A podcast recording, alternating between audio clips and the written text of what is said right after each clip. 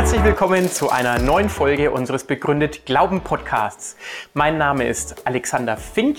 Ich leite das Institut für Glaube und Wissenschaft in Marburg und unser Ziel ist es, Wissenschaft und Glaube und verschiedene Weltanschauungen ins Gespräch miteinander zu bringen und zu zeigen, dass der christliche Glaube auch rational begründbar ist und wir uns da nicht verstecken müssen. Viel Spaß mit der Folge.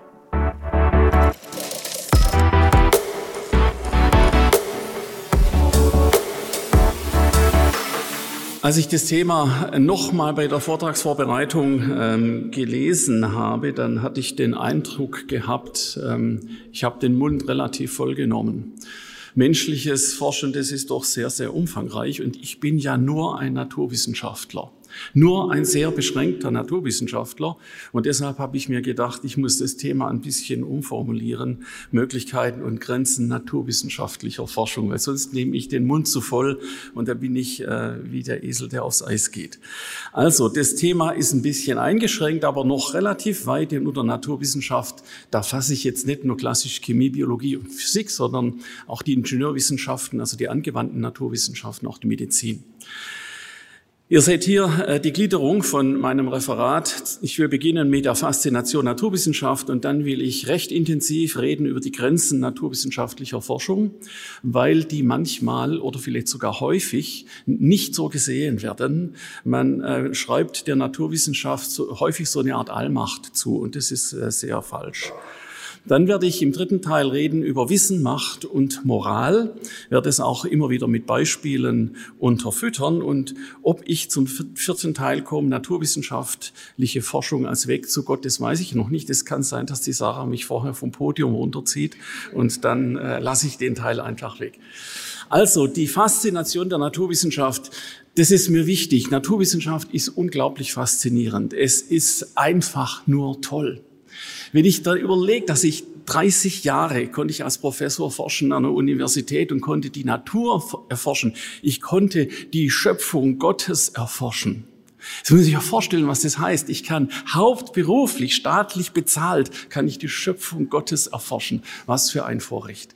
Ich bin fasziniert von Forschung, und das gilt auch, wenn das eine oder andere, was ich heute sage, einen kritischen Unterton haben wird. Und die Forschung, die ist in vielen Bereichen faszinierend. Äh, ich beginne mal mit einem Bereich, ich nenne das mal einen, einen Robo-Rock. Und äh, das fasziniert mich als alten Science-Fiction-Fan ganz besonders. Cause I couldn't dance.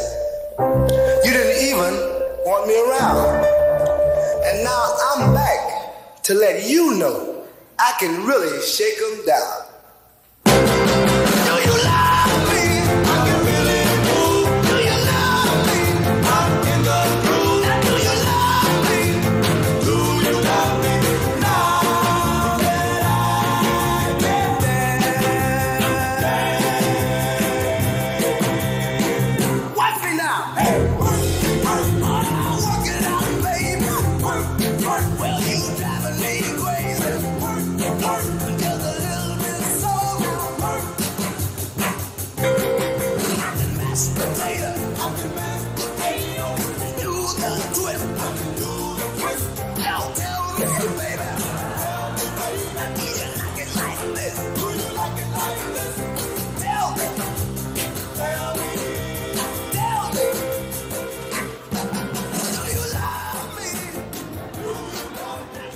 Also wir könnten noch ein bisschen zuhören, jedenfalls wenn ich so meine Generation anschaue.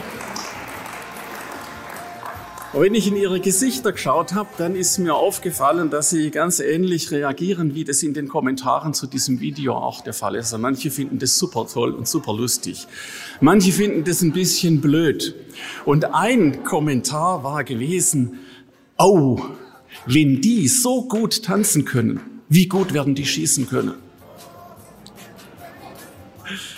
Also die Dinge sind zweischneidig. Die Janusköpfigkeit von Wissenschaft und von Forschung, da werde ich immer wieder drauf zu sprechen kommen. Und natürlich begegnet die uns heute ganz knallhart. Ich, ich muss gestehen, ich bin fasziniert von Panzerhaubitzen, seit ich ein bisschen drüber gelesen habe. Ich bin fasziniert, wie genau die schießen können. Dass die auf fünf Meter Genauigkeit ein Ziel treffen können, wenn, wenn man die mit dem Laser äh, ein, einnordet. Ich bin fasziniert. Und das sind Dinge, die Menschen töten. Es ist irgendwie so ein Zwiespalt in mir, äh, dass ich von Forschung fasziniert bin, auf der anderen Seite sehe, so schreckliche Dinge kann man damit machen. Und das sind Fragen, die uns heute beschäftigen. Welche ethischen Maßstäbe legen wir da an? Was dürfen wir tun? Was dürfen wir nicht tun? Und wir begegnen in unserem Alltag ja schon vielen von diesen Dingen, wenn ich nur an meinen Macintosh denke. Das ist für mich, ein, das ist für mich eine Blackbox. Ich bin erstaunt, was der alles kann. Und die Siri und die Navigationssysteme. Ich habe ich hab jetzt eins, das sagt immer die, die Verkehrsschilder an. Ist wahnsinnig nützlich. Seither muss meine Frau mir nicht mehr die Geschwindigkeitsbegrenzungen vorlesen. Google, das ist auch so was. Inzwischen, inzwischen ist mir mulmig geworden mit Google, was, die, was diese künstliche Intelligenz alles über mich weiß. Ich bin jetzt umgestiegen auf DuckDuckGo, äh, weil das scheint mir irgendwie äh, sicher äh, zu sein. Forschung ist so faszinierend, Technik ist so faszinierend. Vielleicht haben Sie mal gesehen beim letzten Fliegen, dass es da so Winglets gibt äh, an den Tragflügeln und die, die dienen dann eben dazu, um äh, die äh, Strömung, den Strömungswiderstand massiv zu, zu verringern. Und ich finde es total faszinierend, weil das ist geklaut. Das ist der Schöpfung Gottes geklaut. In Wirklichkeit kommt es nämlich von den Schwingen von Vögeln, die solche Winglets haben mit ihren Schwungfedern nach oben. Und das hat sich jemand angeschaut, das Thema der Bionik, ja, der Klettverschluss. Und da können wir jetzt ganz viele Dinge nennen. Klettverschluss ist geklaut von der großen Klette. Äh, die macht es ganz genau, um sich zu verbreiten und, und, und. Es ist unglaublich faszinierend, was wir alles tun können, auch was wir nachbauen können aus der Schöpfung. Oder ich nehme ein letztes Beispiel, die DNA-Sequenzierung, die mich besonders betrifft, weil ich das schon viele, viele Jahre mache. Als ich 1989 in den USA gearbeitet habe, da habe ich gelernt, DNA zu sequenzieren. 5000 Basenpaare, also 5000 Buchstaben, habe ich viele Wochen dazu gebraucht, um das zu sequenzieren. Das war ein wesentlicher Teil meiner Habilitation damals gewesen. Und heute, heute 2022 sequenzieren wir drei Milliarden Basenpaare des menschlichen Genoms in 24 Stunden. Das menschliche Genom, ja, und wir können das miniaturisieren. Äh, dieses kleine Chip, das ist da wie so ein kleiner Stick, der steckt es dann in den Computer rein, da kann DNA sequenzieren. Was steckt da drin? Geklaute Ideen aus Gottes Schöpfung. Motorproteine und Proteine, die DNA durch eine Membran durchleiten. Also Porenproteine. Gibt's alles in der Schöpfung. Wir haben das benutzt und haben das jetzt genommen, um en Miniatur eine DNA-Sequenzierung zu machen.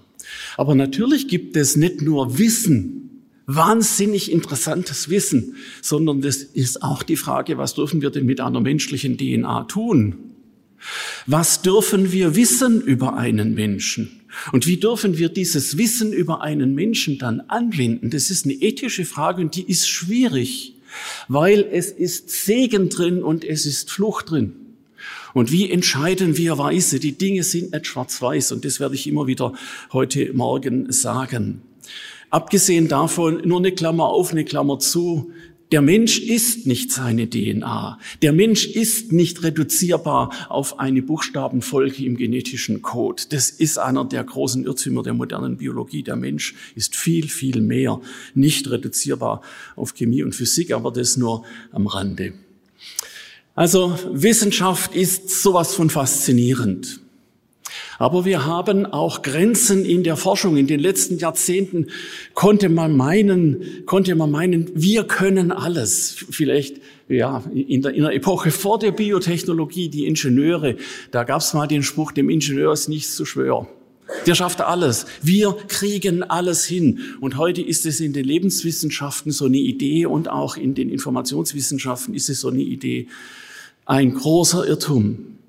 Und deshalb lege ich Wert darauf, klarzumachen, wir sind begrenzt in der naturwissenschaftlichen Forschung, in der Technikforschung. Wir sind begrenzt und zwar vielfältig begrenzt. Liebe Freunde, wir sind nur Menschen. Wir sind nur Menschen. Wir sind nicht Gott.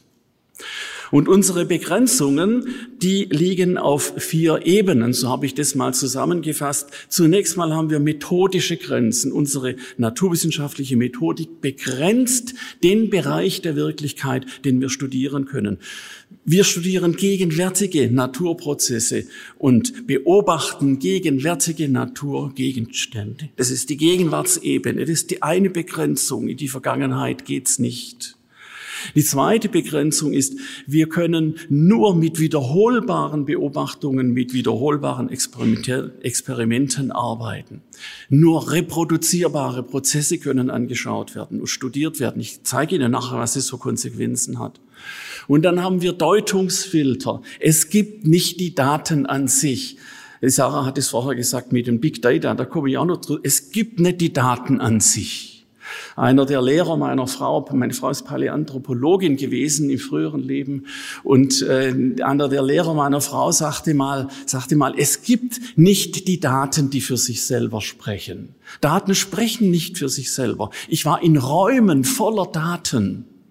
Sie sagten niemals ein Wort. Daten müssen interpretiert werden, müssen gedeutet werden. Da gibt es verschiedene Deutungsfilter. Ich nenne einen wesentlichen, das ist der methodische Naturalismus. Wir schließen Gott aus aus unserem Geschäft als Naturwissenschaftler. Wir tun so, als ob er nichts tut. Wir tun nicht so, als ob er nicht existiert. Wir tun so, als ob er nichts tut, wenn ich mein Experiment mache. Mache ich auch als Naturwissenschaftler, habe ich gemacht, als ich noch einen Lehrstuhl geleitet habe. Da haben wir das alle so gemacht. Naja, Klammer auf, ich habe zuweilen trotzdem gebetet, dass die Experimente meiner Doktoranden gelingen.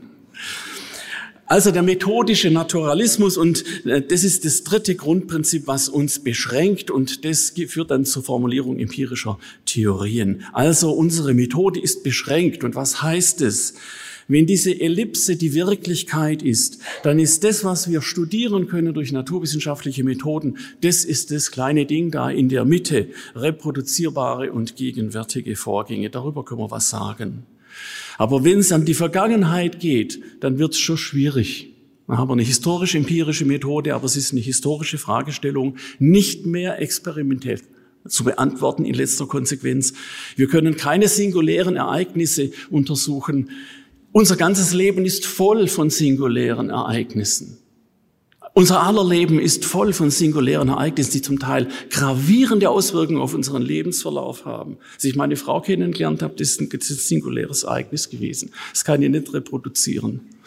Also, wenn, wenn Sie beten, bei uns in der Gemeinde beten wir unter anderem auch für Kranke und manchmal, nicht immer, seltener eher, werden Kranke geheilt, aber das kann ich nicht reproduzieren singuläre Ereignis. Ich kann das nicht ins Labor holen. Das ist jenseits der Reichweite unserer Methode. Kein Naturwissenschaftler kann Ihnen sagen, was Bewusstsein ist und was Geist ist.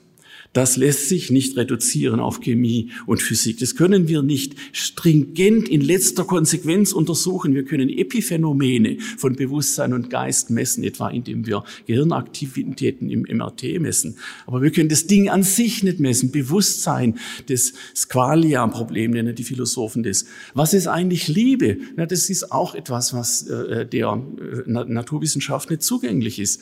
Also so ein Beispiel, das werde ich nie vergessen. Wir hatten Neurologievorlesung und der Neurologieprof, den ich ja sehr schätze, der war ein, war ein Atheist, so wie ich damals übrigens auch.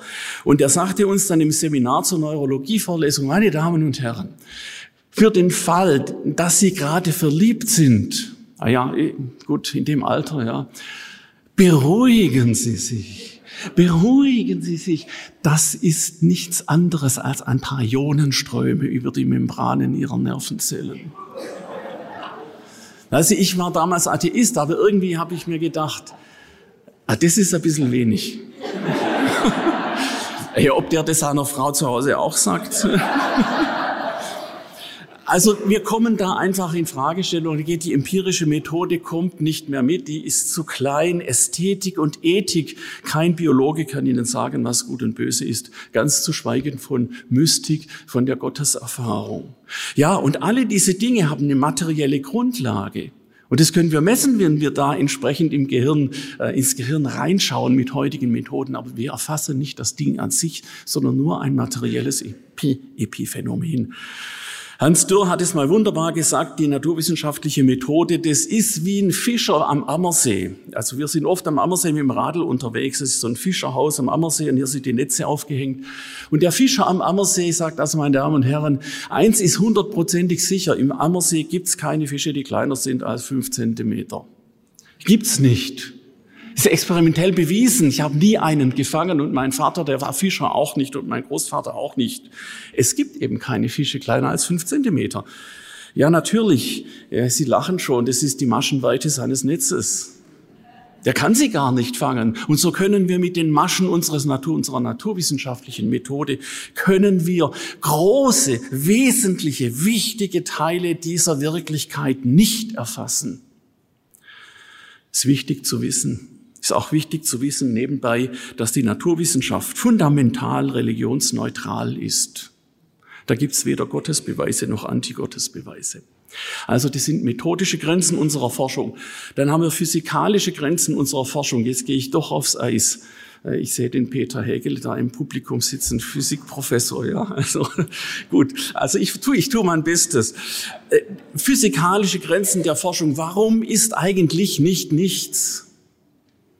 Warum gibt's überhaupt Materie?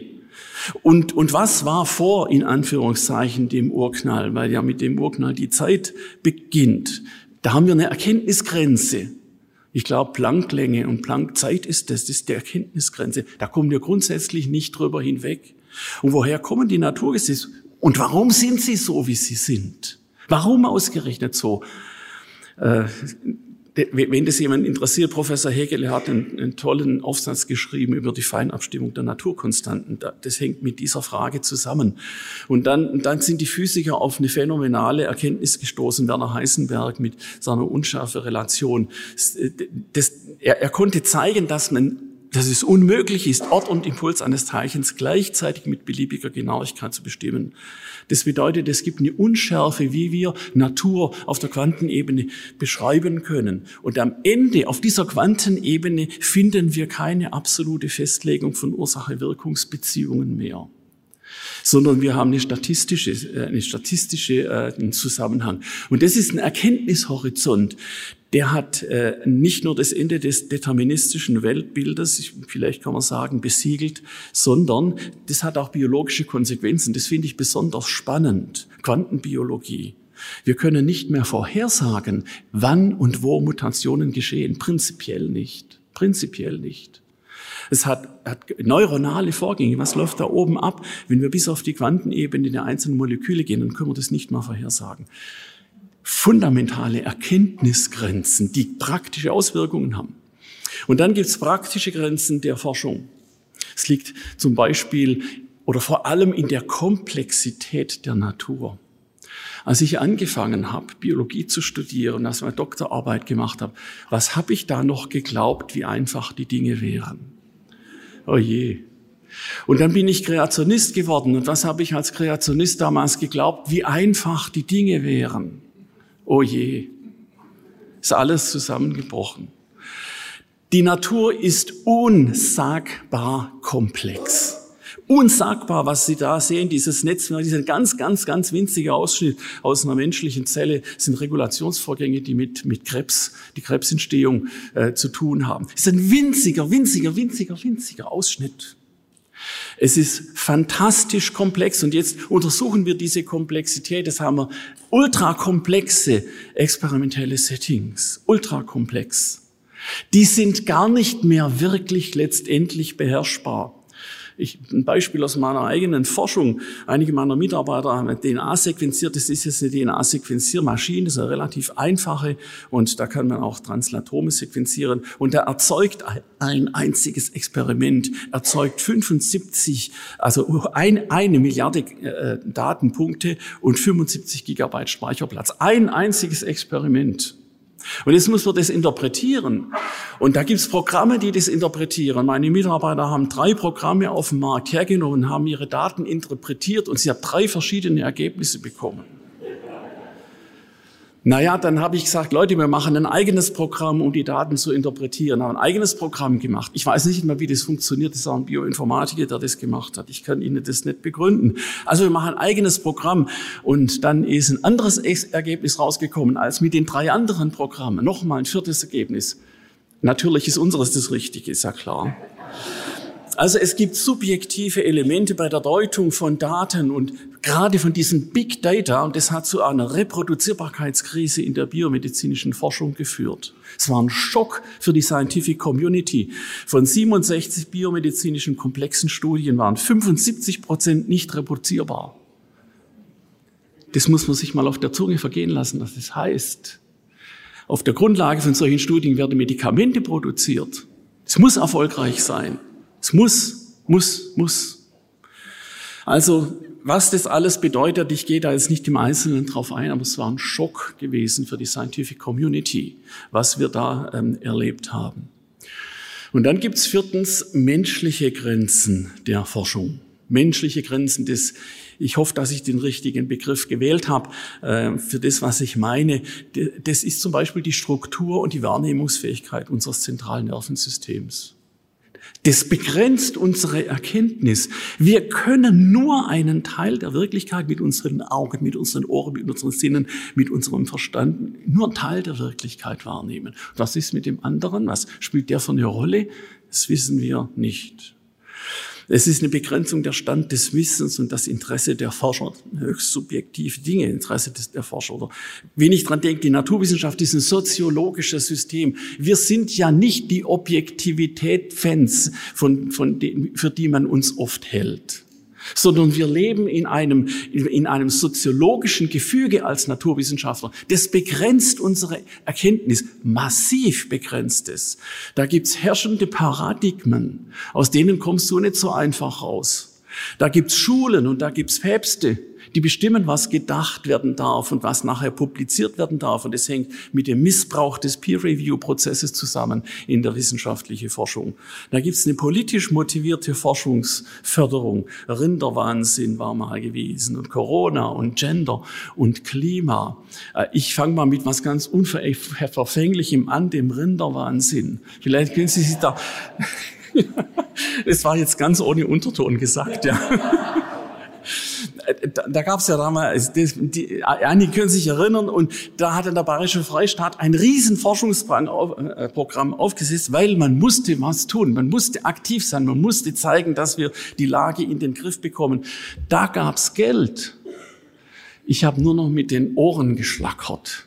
Und dann habe ich natürlich einen Forschungsantrag gestellt, weil wir nicht, nicht, dass ich irgendeine Ahnung von Rinderwahnsinn gehabt hätte, aber ich habe mir gesagt, da kann ich auch was dazu sagen und ich überlege mir schon was. Ja, also das ist eine Kanalisierung, das ist eine Begrenzung von Forschung und manchmal darfst du auch über bestimmte Dinge darfst du manchmal gar nicht mehr forschen und publizieren.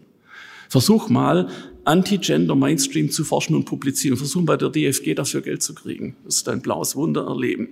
Dann gibt's Peer Pressure, dann gibt's Political Correctness, dann gibt's die ganze Cancel Culture, die wir in der Wissenschaft haben. Die blendet ganze Forschungsbereiche einfach aus. Da gibt's einen Missbrauch von Macht und deshalb bin ich Mitglied geworden vom Netz, beim Netzwerk für Wissenschaftsfreiheit. Das brauchen wir heute in Deutschland. Vielleicht schockiert Sie das. Aber das brauchen wir heute. Wenn Sie in der Wissenschaft tätig sind und eine entsprechende Ausbildung haben, werden Sie Mitglied. Wir müssen den Mund aufmachen. Wir müssen den Mund aufmachen, solange wir das noch können. Und dann gibt es psychologische Faktoren, etwa die begrenzten Forschung, etwa der wirtschaftliche Existenzkampf junger Wissenschaftler, deren Planstelle ausläuft und der Staat, der es stimmt nicht zu, dass sie verändert wird, äh, verlängert wird. Wissen Sie, was das bedeutet? Es gibt unter uns Wissenschaftlern das Bedürfnis nach Ehre und Anerkennung. Sie haben keine Ahnung, wie stark dieses Bedürfnis ist in der wissenschaftlichen Welt. Das ist die Münze, mit der bezahlt wird. Das ist die Währung, die gilt.